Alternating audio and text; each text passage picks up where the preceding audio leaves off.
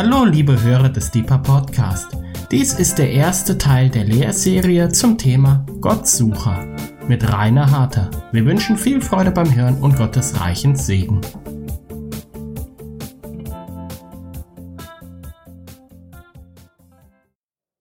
Wir haben vorhin gesungen, ähm, Gott, du hältst nichts an Gutem zurück denen gegenüber, die dich suchen, die dein Angesicht suchen.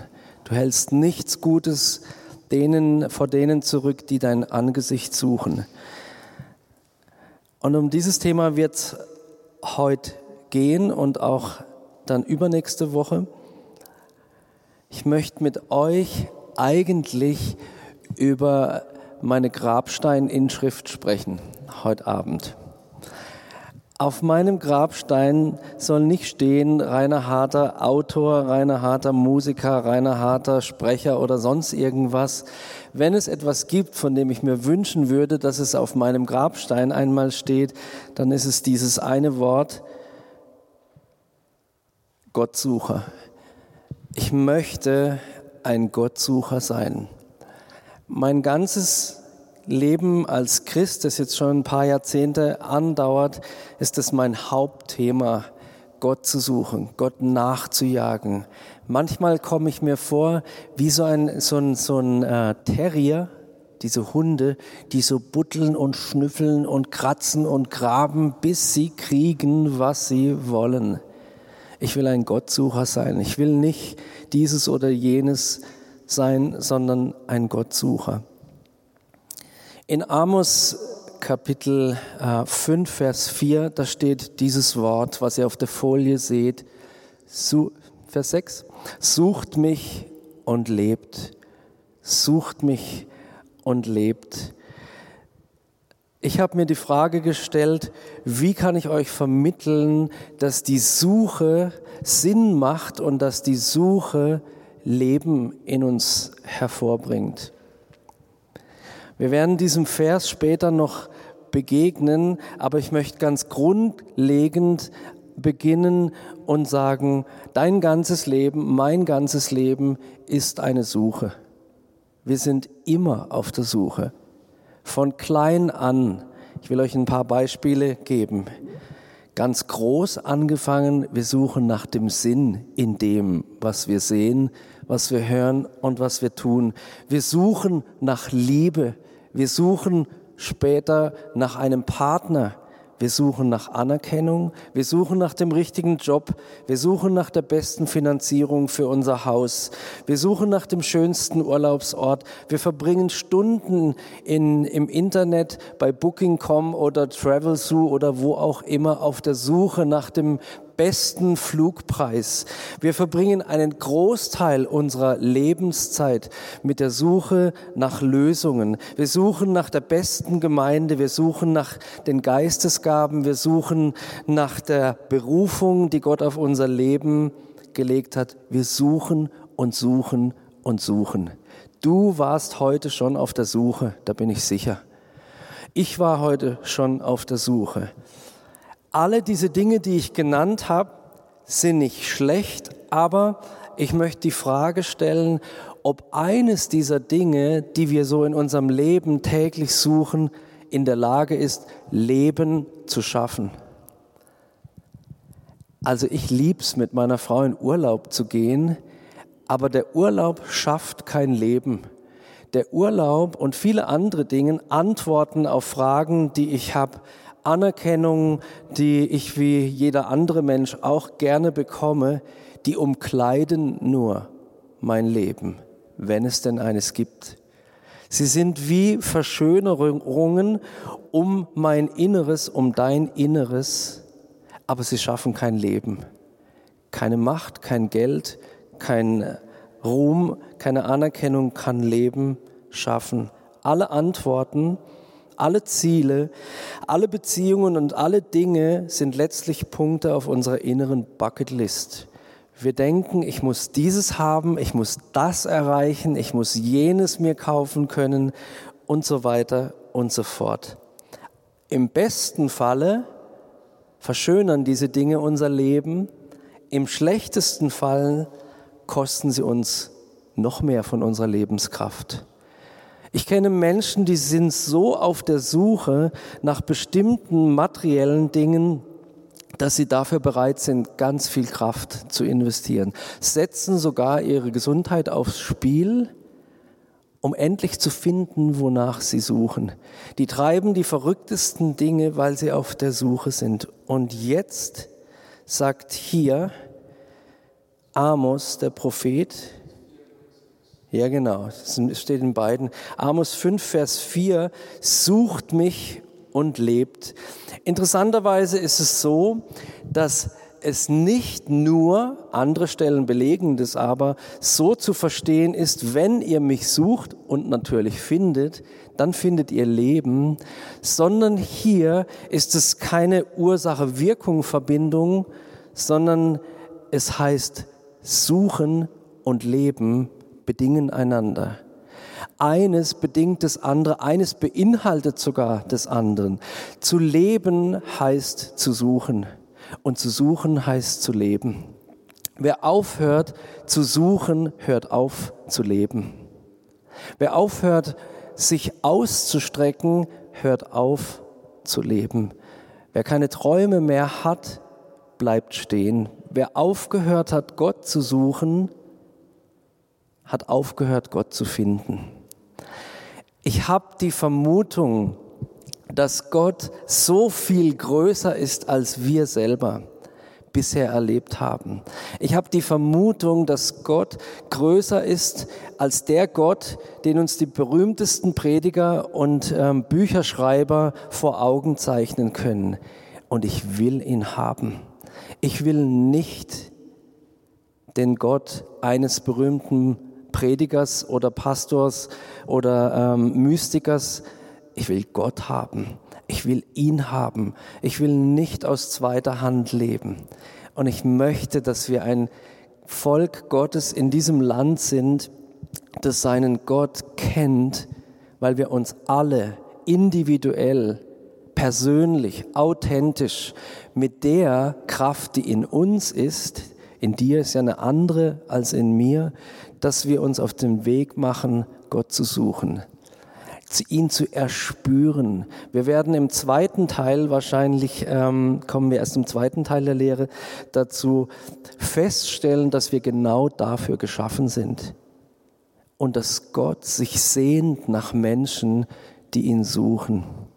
Ich habe auf einer Konferenz letztes Jahr ähm, gesprochen und habe dort gesagt, die Zeit ist vorbei, an Jesus zu glauben.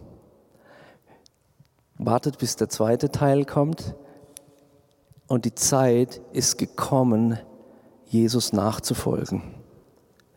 Wir können es uns heute nicht mehr erlauben, ein Christsein aus zweiter Hand zu führen. Wir können es uns nicht mehr erlauben, irgendwie an Jesus zu glauben.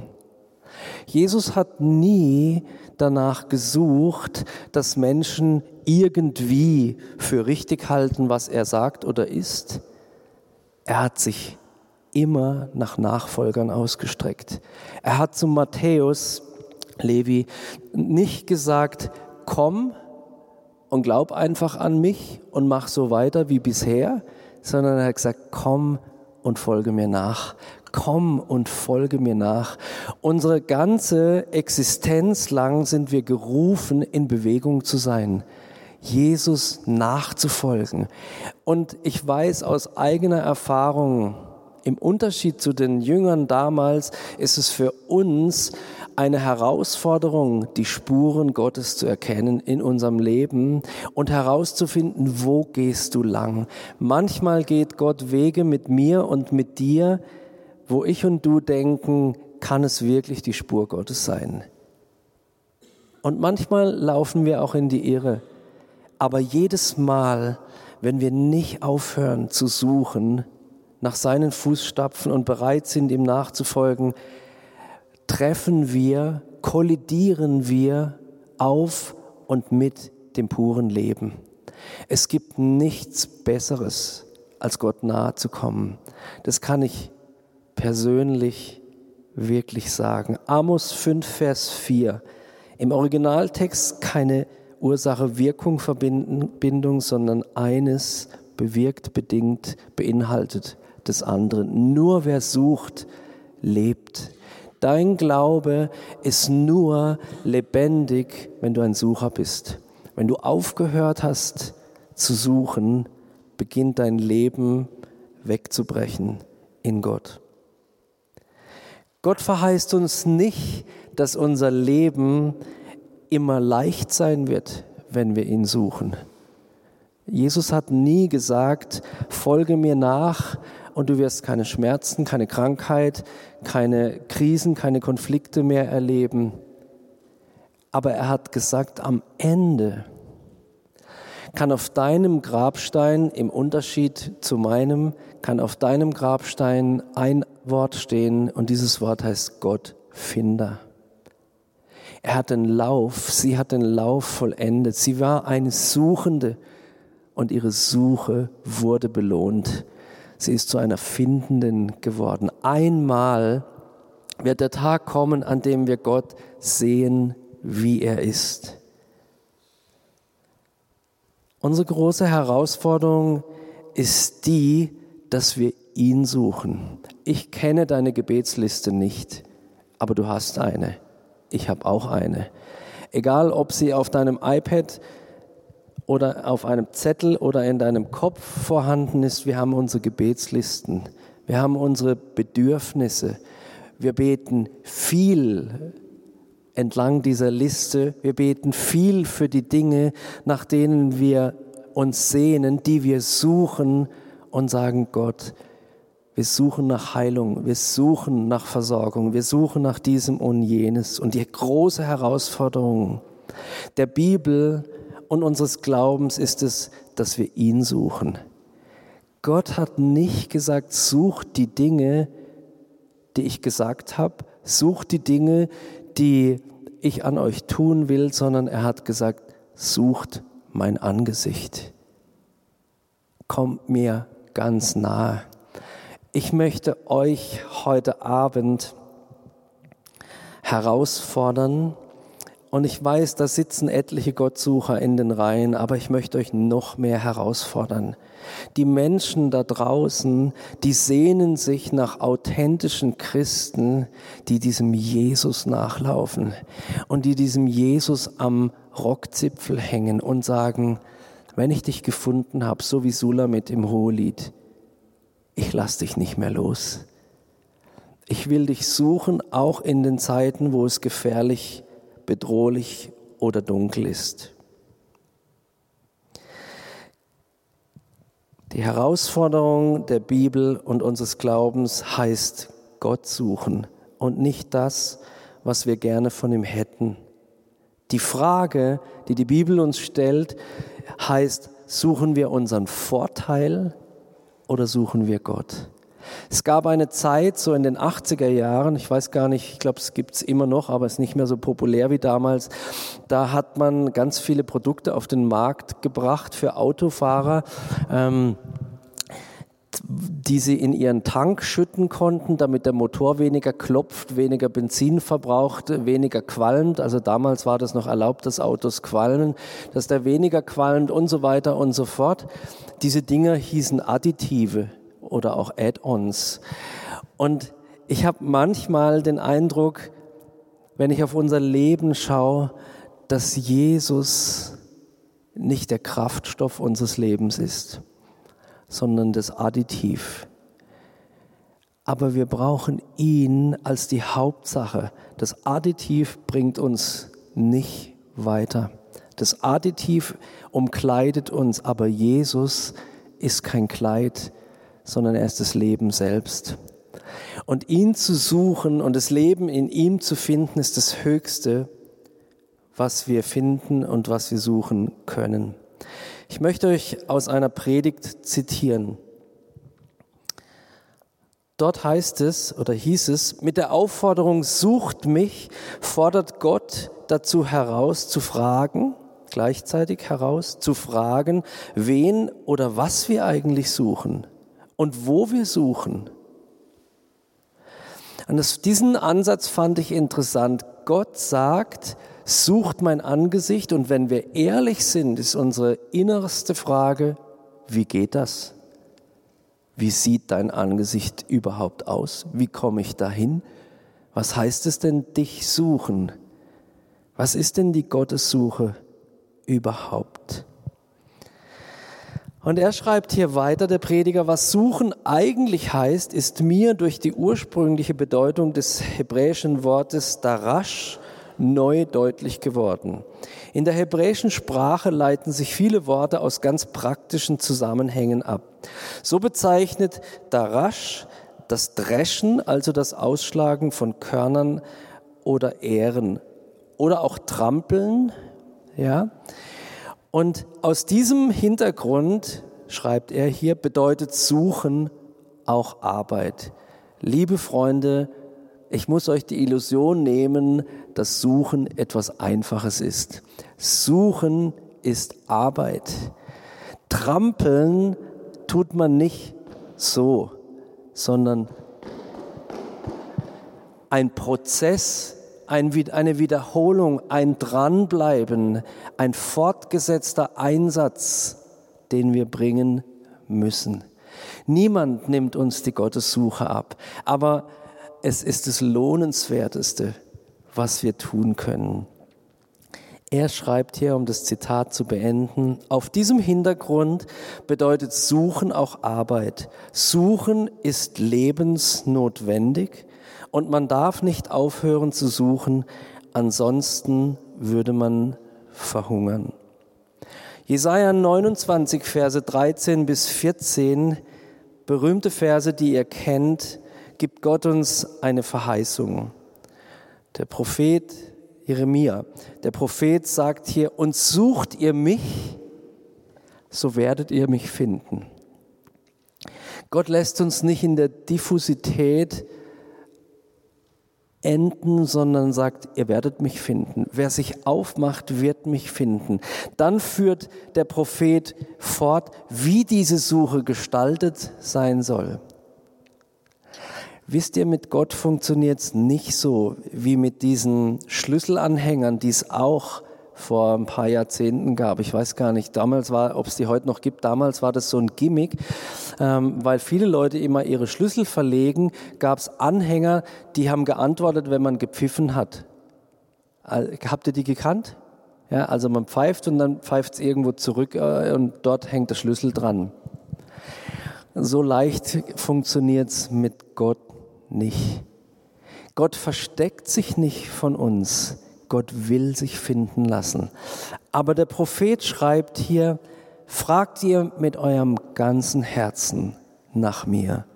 So werde ich mich von euch finden lassen, spricht der Herr. Fragt ihr mit eurem ganzen Herzen nach mir. So werde ich mich von euch finden lassen. Liebe Ehemänner, fragt mal eure Frauen, was sie lieber mögen, dass ihr sie sucht mit der Liebe eures ganzen Herzens oder dass ihr sie sucht, weil er euch ein gutes Abendessen wünscht. Jeder Liebende sehnt sich nach Ganzherzlichkeit. Und Gott ist ein leidenschaftlich Liebender, der sich sehnt danach, dass wir ihn finden. Heute haben wir im Lobpreis auch einen Satz ähm, gesungen, der aus einem Gleichnis kommt, das Jesus erzählt hat in Matthäus 13, Verse 45 und 46. Dort heißt es äh, von einer Perle oder von einem Schatz im Acker, von einer Perle, die jemand findet. Gott zu kennen ist der größte Schatz, den wir haben können. Aber so eine Perle musst du finden. Meine Frau und ich waren zu unserem 30. Hochzeitstag, haben wir uns was Verrücktes gegönnt. Wir sind sparsame Leute, aber da haben wir es mal uns gegönnt. Nach 30 Jahren Ehe kann man das mal machen. Und wir sind äh, um die halbe Welt geflogen und sind segeln gegangen in der Südsee und waren dort viel ähm, schnorcheln. Und dort in den äh, in Französisch-Polynesien, da gibt's diese Perlenfarmen und die die äh, Perlentaucher und so weiter. Und wir haben das gesehen Was für eine Mühe, nach einer Perle zu tauchen. Diese Jungs und Mädels schaffen es irgendwie mehr als drei Minuten die Luft anzuhalten und sich unter Wasser körperlich zu betätigen. Und die machen das nicht von jetzt auf gleich, sondern die üben das von Kindesbeinen an. Sie lernen, sich die Eigenschaften, die Fähigkeiten anzueignen, die sie für die Suche brauchen. Sie trainieren ihren ganzen Körper, ihre ganze Physis auf die Suche hin. Wisst ihr, wie wir oft sind? Entschuldigt, wenn ich, wenn ich nochmal streng bin. Wir gehen zu irgendeiner Konferenz. Wir fahren irgendwo hin, wo Gottes Geist sich offenbart, weil dort Leute waren, die ihn gesucht haben. Wir sehen dann nur noch spektakuläre Zeichen und Wunder, große Gemeindeversammlungen, große Konferenzen, Herrlichkeit Gottes und so weiter. Wir sehen die Perle, aber sie gehört nicht uns. Und wir können sie auch nicht mit nach Hause nehmen.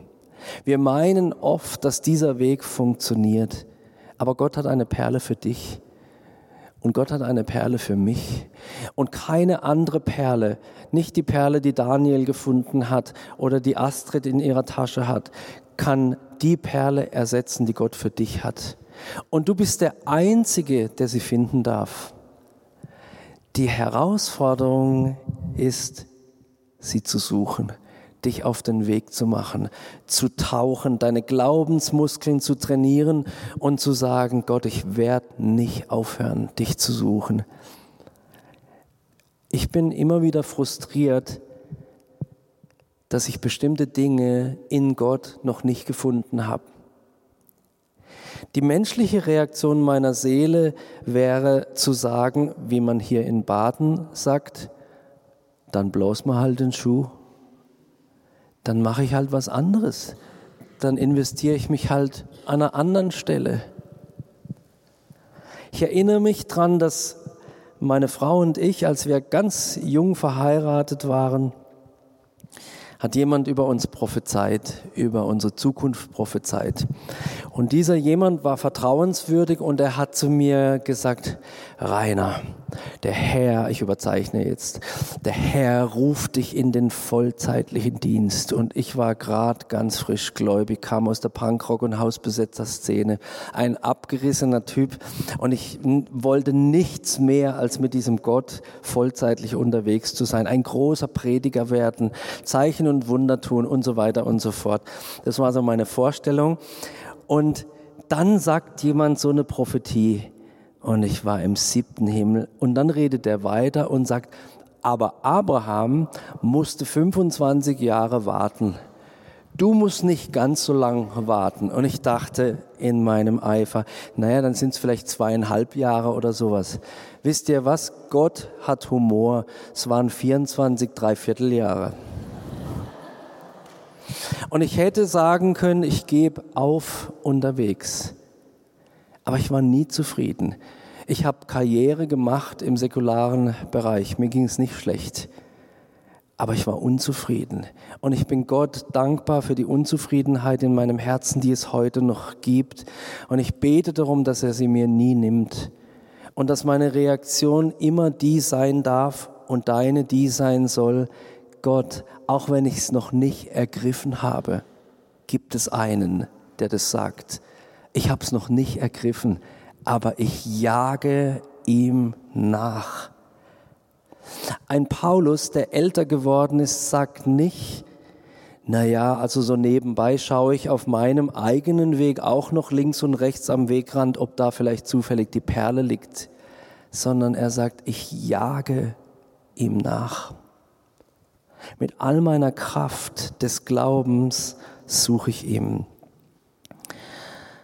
Matthäus 13, Verse 45 bis 46. Wiederum gleicht das Reich der Himmel einem Kaufmann, der schöne Perlen suchte. Jesus sagt hier, das Reich Gottes ist ein Reich des Suchens. Manchmal kommt es uns vor wie ein Labyrinth. Aber das Reich Gottes ist eher zu vergleichen Nicht mit einem Labyrinth, sondern liebe Eltern, die ihr kleine Kinder habt oder kleine Kinder hattet, euch sagt das Beispiel was, den anderen sagt es was aus eigener Erfahrung. War es nicht herrlich früher, wenn Ostern war und die Eltern die Ostereier versteckt haben, die Süßigkeiten, die sauren Zungen und die Gummibärchen im Garten. Und wir Kinder sind losgezogen und haben gesucht. Und als wir, meine Frau und ich, kleine Kinder hatten, war das so herrlich, sie zu beobachten auf ihrer Suche und wie die Sonne in ihrem Gesicht aufging, wenn sie etwas gefunden haben. Das Reich Gottes ist eher zu vergleichen, mit allem Respekt, mit einer Ostereiersuche, denn die Suche ist nicht vergebens. Und wie gute Eltern das tun, stößt Gott uns manchmal mit der Nase auf das, was wir bisher nicht gefunden haben. Kalt, kalt, immer noch kalt, wärmer. Der Heilige Geist führt uns dahin, wo die Geheimnisse Gottes für uns versteckt sind meine Kinder und du hätten nicht die Süßigkeiten gefunden, wenn sie sich nicht auf die Suche gemacht hätten. Ich wünsche mir eine Kirche in Deutschland, die so kindlich, leidenschaftlich Gott sucht, wie die Kinder im Frühjahr auf der Ostereiersuche. Das Reich der Himmel gleicht einem Kaufmann, der schöne Perlen suchte. Als er aber eine sehr kostbare Perle gefunden hatte, ging er hin und verkaufte alles, was er hatte und kaufte sie. Mir geht es nicht darum, alles für das eine herzugeben heute Abend. Mir geht es nur darum zu betonen, da war ein Kaufmann, der hatte schon viele Perlen, richtig viele tolle Perlen. Er hat aber nicht aufgehört, nach dieser einen besonderen zu suchen. Er wusste, es gibt mehr. Ich beneide ein bisschen euch jungen Leute, weil ihr so viel Zeit noch vor euch habt, um Gott zu suchen. Mir rennt die Zeit langsam weg, das heißt, ich muss schneller rennen als ihr aber ich habe nicht mehr so viel Kraft wie früher. Ich bin von der Statur her ein Läufer, oh Mann, und meine Durchschnittswerte, die werden immer schlechter auf der Langstrecke. Macht aber nichts, mein Geist ist hoffentlich noch jung genug, um zu laufen. Vielen von uns, vielen Christen, die ich treffe, geht es so, wie es hier auf der Folie steht. Du tust die richtigen Dinge. Mensch, Rainer, weiß ich doch, ich bete doch, ich lese doch in der Bibel, ich tue doch dieses und jenes. Vielleicht hast du dir die Frage niemals laut gestellt, aber sie war vielleicht schon in deinem Kopf. Du tust die Dinge, die auf dem Papier so richtig aussehen. Du liest in deiner Bibel, du betest, du gehst in deinen Hauskreis und in deine Gemeinde, aber du bist nicht sicher, ob du ihn wirklich kennst. Du hast ein unfassbares Wissen nach Jahrzehnten des treuen Gottesdienstbesuches über Gott. Aber du bist dir nicht sicher, ob du ihn kennst. Es gab einen Mann, der durch tiefes Leid gegangen ist und erst am Ende sagen konnte, ich hatte vom Hörensagen von dir vernommen aber jetzt hat mein Auge dich gesehen. Wie viele von uns könnten ehrlich zu sich sagen, ich kenne ihn, ich kenne Gott wirklich. Wir tun die richtigen Dinge, aber sie sind auf dem Papier richtig. Und dann kommt dieser Amos und sagt, ich gebe dir einen Tipp, sucht mich und lebt. Ich möchte zum Schluss des heutigen Abends mit euch ein paar Prädikate oder Beschreibungen eines klassischen Gottsuchers anschauen. Vielleicht können die euch eine kleine Hilfe sein. Und ich möchte heute Abend bei dieser herausfordernden Lehre wieder betonen, in der Regel ist es so, dass alle diejenigen, die eh schon nach Gott suchen, die eh schon bestrebt sind, ihr ganzes Sein hinzugeben, dass die sich aufgerufen fühlen, noch mehr zu geben. Und diejenigen, die sich's bequem gemacht haben, nicht aufbrechen. Also bist du einer, auf den das Erste zutrifft, einer, der Gott sucht auf seine Art und Weise, von ganzem Herzen, ganzer Seele und ganzer Kraft, dann darfst du voll relaxed sein. Wenn du einer bist, der spürt, Gott ist für mich zu einer Art frommer Nebensache geworden. Meine Suche ist zu einem Stillstand gekommen, aus dem einen oder anderen Grund, du bist der, zu dem ich heute Abend spreche. Zu denen, die hier anwesend sind, zu denen, die im Podcast zuhören. Wenn du einer bist, dessen Suche sich stark verlangsamt oder zu einem Ende gekommen hat und ist, dann bist du derjenige, der angesprochen ist heute Abend. Der Gottsucher ist ein Hingerissener. Ich liebe dieses deutsche Wort. Hingerissen zu sein heißt, es gibt ein Ziel, da reißt's mich hin. Es gibt einen, der schöner ist als alles andere und zu ihm reißt's mich hin. Ich will euch von einem Hingerissenen als Beispiel äh, erzählen. David, König David, war ein wilder, leidenschaftlicher König und Kriegsherr mit einer teilweise chaotischen Lebensgeschichte. Er war ein Mörder und Ehebrecher. Er war kein frommer Missionar, er war kein Priester, aber er war ein Gottsucher, völlig zerbrochen in seiner Abhängigkeit von Gott und sich dessen vollkommen bewusst. Davids Blick auf Gott war so scharf, dass Gott für ihn in guten wie in schlechten Zeiten nur eines ausgelöst hat, Gott zu suchen, Gott zu wollen. David, Davids ganzes Leben war ausgerichtet in seiner Schwachheit auf diesen Gott. Er war ein Hingerissener. Ein Gottsucher ist ein Hingerissener. Ein Gottsucher ist als zweites ein Alleswollender. Ein Gottsucher ist nicht zufrieden, eine Konferenz zu besuchen und umzufallen unter der Kraft Gottes. Ein Gottsucher will diesen Gott haben Montagmorgens, wenn man noch die asiatischen Vorfahren an den Schlitzaugen sieht, die einem im Spiegel entgegenschauen, die Zähne sind noch nicht geputzt, die Haare noch nicht gelegt, dann will er Gott haben. Ein Gottsucher sucht Gott nicht im frommen Kontext allein. Ein Gottsucher will alles. Ich will euch von einem Gottsucher erzählen, der heißt Paulus. Seine Worte stehen in Philippa 3, Vers 8, berühmte Worte, vielleicht ein wenig extrem in unseren weichgespülten Ohren. Philippa 3, Vers 8, ja wirklich, schreibt er, ich halte auch alles für Verlust, um der unübertrefflichen Größe der Erkenntnis Christi Jesu, meines Herrn willen, um dessen Willen ich alles eingebüßt habe und es für Dreck halte, damit ich Christus gewinne. Paulus war ein Alles- oder Nichts-Mensch. Er wollte diesen Gott haben. Er wollte nicht Gott und Reichtum, Gott und Ehre. Er war bereit, alles aufs Spiel zu setzen, um diesen Gott zu haben. Paulus ist auch ein Beispiel für den Gottsucher, den ich Realist nennen möchte. Ein Gottsucher ist niemand, der sich in einer religiösen Blase eingeschlossen hat, sich darin bequem gemacht hat, umspült von wunderbarem Lobpreis fern der Probleme der Welt und in einer Illusion leben, die dann sich offenbart, wenn die Krisen kommen.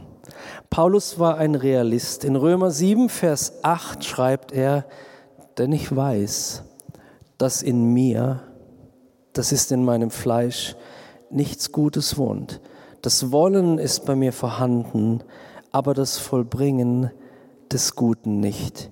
Dieser Mann, der gesagt hat, ich setze alles daran, Gott zu finden, Jesus zu erkennen, sagt zugleich, wisst ihr, wie gut meine Voraussetzung dafür ist? Ganz schlecht. Ich will das Gute, aber ich bin nicht in der Lage. Selbst um Gott zu suchen, brauche ich Gottes Hilfe. Der Gottsucher ist ein Realist. Er weiß, dass nicht die richtige Technik zum Erfolg führt, sondern die richtige Herzenshaltung. Gott zu suchen wird vom Erfolg gekrönt dann, wenn wir ihn von ganzem Herzen suchen. Und dein Herz ist anders geformt als das Herz deines Nachbarn. Der Gottsucher ist ein Leidender. Ich möchte euch ein Beispiel sagen. Die schon erwähnte junge Frau Sulamit, von der wir lesen im Hohelied Kapitel 3, Vers 1, schreibt die folgenden Zeilen, die mich sehr berühren. Auf meinem Lager zur Nachtzeit suchte ich ihn, den meine Seele liebt. Ich suchte ihn und fand ihn nicht. Wenn ich mir vorstelle, ich liege in meinem Bett und wache nachts auf und drehe mich um und meine Frau ist nicht da und ich finde sie nicht in der ganzen Wohnung, dann wäre ich schockiert. Schockiert ist die Kirche in Deutschland schockiert, dass der Geliebte abwesend ist? Sind wir schockiert in unseren Gebetsstunden im Gebetshaus, in unseren Hauskreisen, in unseren Gemeindegottesdiensten, in Suchst dir aus, in unseren religiösen Kontexten, wenn wir das Gefühl haben, nach einem Gottesdienst, nach einer Gebetsstunde und so weiter, es war nett, aber Gott war nicht da. Sind wir schockiert, wenn wir um uns greifen und feststellen, er ist nicht da. Der Gottsucher hält es nicht aus. Sulamit schreibt, auf meinem Lager zur Nachtzeit suchte ich ihn. Und wieder kommt hier ihre Motivation für ihre Suche durch den meine Seele liebt. Wir werden Gott nur suchen, wenn wir wissen, dass wir in die offenen Arme der Liebe laufen, wenn wir ihn finden. Ich suchte ihn und fand ihn nicht. Ihr wisst, wie die Geschichte weitergeht wahrscheinlich. Sulamit, diese junge Frau, macht sich auf mitten in der Nacht, geht in die Stadt und sucht ihn, bis sie ihn findet. Und als sie ihn findet, lässt sie ihn nicht mehr los der Gottsucher ist auch ein Liebender, mein nächster Punkt. Matthäus 22, Vers 37, ihr kennt die Aussage alle. Jesus sagt hier auf die Frage, was ist das Wichtigste für mich, das ich tun kann, sagt er, du sollst den Herrn, deinen Gott lieben, mit deinem ganzen Herzen und mit deiner ganzen Seele, und mit deinem ganzen Verstand. Gott ist ein Liebender und Gott sehnt sich nach Gott suchern, die Liebende sind. Und wieder, dreimal hier in diesem Vers, wieder steht etwas von der ganz Herzlichkeit, dem ganzen Hingeben mit der ganzen Seele und dem ganzen Verstand. Der Gottsucher ist ein Liebender. Der Gottsucher ist aber für viele ein Stein des Anstoßes, ein Ärgernis. Äh, Gottsucher sind so unbequem. Die reden ständig davon, dass sie Gott suchen müssen. Oh Mann, können die nicht mal Ruhe geben. Auch hierfür ein Beispiel aus Psalm 109. Psalm 109, Vers 4, David zugeschrieben, geschrieben, hört sich so an. Für meine Liebe feindeten sie mich an. Für meine Liebe feindeten sie mich an. Und was ist seine Reaktion? Seine Reaktion ist nicht Rückzug, seine Reaktion ist, ich aber bin stets im Gebet. Ich werde nicht aufhören, Gott zu suchen, weil Menschen sich über mich ärgern, weil sie mich anfeinden für meine Leidenschaft Gott gegenüber. Ich bin stets im Gebet. Hebräer 11, Vers 38. Nach der Aufzählung dieser Glaubenshelden, die für ihre Gottessuche, für ihre Hingabe gesteinigt, zersägt und so weiter, verbrannt und so weiter wurden, heißt es hier im Vers 38 Hebräer 11, sie, deren die Welt nicht wert war, irrten umher in Wüsten und Gebirgen und Höhlen und den Klüften der Erde. Manchmal wirken die Gottsucher auf uns echt strange. Die geben keine Ruhe. Die fahren nicht ab auf die Dinge, auf die sie gefälligst abzufahren haben, weil es unsere Konsumgesellschaft so verlangt. Die fahren ab auf diesen Gott. Mein vorletzter oder drittletzter Punkt, der Gottsucher ist ein Radikaler. Und zwar ein Radikaler in dem Sinne, dass sein Fokus primär einer Sache gilt, nämlich diesen Gott. Möchte nicht viel drüber sagen oder werde nicht viel drüber sagen. Für mich ein großes Vorbild. Wir hatten schon eine Lehrserie über ihn hier bei Deeper, die kann man auch nachhören, ist Johannes der Täufer. Oh Mann, den lieb ich, diesen Typ. Der war so strange, und so hingegeben zugleich. Der war so unbequem, so radikal. Der hat die Leute, die zu ihm gekommen sind, ihrer Sünde, mit ihrer Sünde konfrontiert, beschimpft und weggeschickt.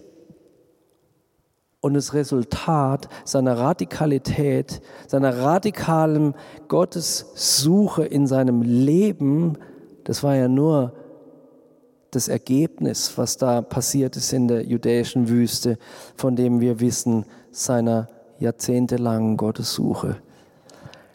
Das Resultat seiner Radikalität waren, dass Zehntausende zu ihm gerannt sind, um sich beschimpfen zu lassen. Verrückt. Der Gottsucher ist ein Radikaler, der letzten Endes auf einen radikal liebenden Gott hinweist und den wollen alle haben. Vorletzter Punkt, der Gottsucher ist ein Veränderer. Epheser 3, Vers 20. Dort heißt es, dem aber, der über alles hinaus zu tun vermag, über die Maßen mehr, als wir erbitten oder erdenken, gemäß der Kraft, die in uns wirkt. Soweit mal, da gibt es einen, der kann über alles hinaus etwas tun, über die Maßen mehr, als wir erbitten oder erdenken. Gemäß einer Kraft, die in uns wohnt. Welche Kraft, lieber Rainer Harter, wohnt in dir? Bist du jemand, der die Quelle der Kraft gesucht hat und sucht jeden Tag, so wie mein, äh, mein Speedbike einen Akku braucht, ohne das ist es ein Graus, mit diesem schweren Ding zu fahren. Wenn der Akku dran ist, macht es richtig Spaß, mit dem Dings unterwegs zu sein. Wie sieht die Kraft in mir aus? Ist die Kraft in mir so, dass Dinge passieren in meinem Leben, die über mein menschliches Vermögen hinausgehen? Ist die Quelle meiner Kraft in Gott oder nicht? Wenn sie das ist, werden sich die Dinge um mich herum verändern. Philippa 4, Vers 13 sagt es nochmal deutlicher. Alles vermag ich in dem, der mich kräftigt. Gott ist der, der unsere Kraftquelle sein möchte. Wir können Unglaubliches, menschlich betrachtet, bewirken in dieser Welt, liebe Freunde wenn wir aus der Quelle der Kraft leben. Dem Glaubenden, wie heißt es weiter, ist alles möglich. Zuletzt Der Gottsucher ist auch ein Veränderter, also nicht nur ein Veränderer, sondern ein Veränderter. Ich möchte euch eine Legende erzählen. Ich kann nicht belegen, dass ähm, diese Geschichte wahr ist, aber ich finde sie so einprägsam und sie deckt sich so mit dem Lebenslauf des Mannes, den ich als Beispiel ähm, euch vorstellen möchte, dass ich sie trotzdem erzählen möchte. Aber ich, scheinbar ist es eine Legende. Franziskus, der heilige Franziskus, hat sich bekehrt. Vielleicht kennt ihr seine Geschichte. Reicher Kaufmannssohn hat ein Leben geführt. Heute wird man sagen, wie heißen sie was, ein Dandy. Er war ein Dandy. Ja, hat ein Leben geführt des, des Partyfeierns vom Geld des Vaters gelebt und so weiter und so fort. Und dann hat er Gott gefunden. Und dann hat er angefangen, Gott zu suchen. Und er hat angefangen, Gottes Willen zu suchen. Und er hat angefangen, sich zu entblößen von den Dingen der Welt. Das, feine Tuch, in das er gekleidet war, hat er ersetzt durch ein Sackgewand. Wir kennen das heute noch in milderer Form von den Franziskanermönchen. So ist er rumgelaufen. Ein Bettel Mönch. Eines Tages begegnet ihm einer seiner alten Kumpels. Und der Kumpel läuft auf ihn zu und sagt, hey Franziskus. Und der Franziskus reagiert nicht. Und dann sagt er wieder, hey, hi, wie geht's dir, Franziskus? Und der Franziskus reagiert wieder nicht. Und dann sagt der Freund, hey, Franziskus, ich bin's, der Bruno. Und der Franziskus antwortet, aber ich bin's nicht mehr.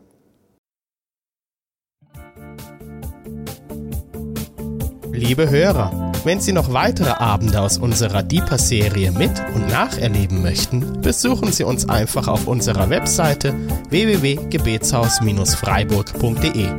Dort erfahren Sie auch, wie Sie uns finden können und wie Sie unsere Arbeit unterstützen können. Wir hoffen, Sie hatten viel Freude beim Hören und wünschen Ihnen noch Gottes reichen Segen.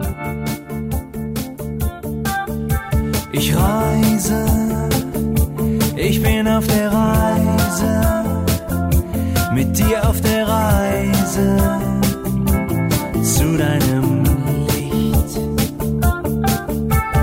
Jesus, du bist mein Weg, mein einziges Ziel.